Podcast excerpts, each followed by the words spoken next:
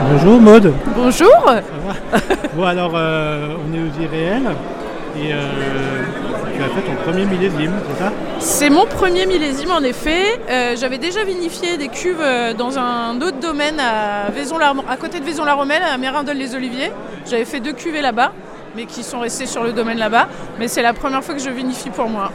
Et alors comment on arrive vigneronne Alors du coup, je suis pas vigneronne, je suis négociante encore puisque j'ai pas mes vignes. Euh, ben, on rencontre des super gens en fait, c'est surtout ça.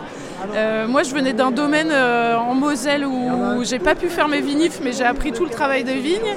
Et quand j'ai voulu passer à la vinif, bah, c'était pas possible. Donc j'ai contacté beaucoup de vignerons nature en France et il y en a qui m'ont accepté dans leur cave.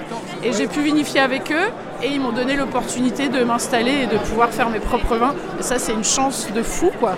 C'est des rencontres de fou. Et donc c'est quoi la réalité d'un premier millésime en 2021 Euh, C'était compliqué parce que bon bah je, je vinifie, je j'ai pas mes propres vignes. Par contre, je travaille dans les vignes des gens avec qui je travaille. Euh, Il y a eu le gel, il y a eu la grêle, euh, pas mal d'attaques de champignons aussi. Donc c'était quand même un millésime un peu compliqué. Et euh, mais bon, comme c'est le premier, moi je me dis que du coup c'est des bonnes bases de commencer avec un millésime un peu compliqué. Et donc là tu as quoi? Là, j'ai six cuvées que je présente là.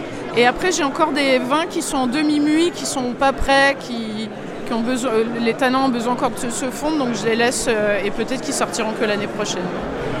Ouais, on verra bien. L'année prochaine on fera le deuxième millésime Ouais, à fond.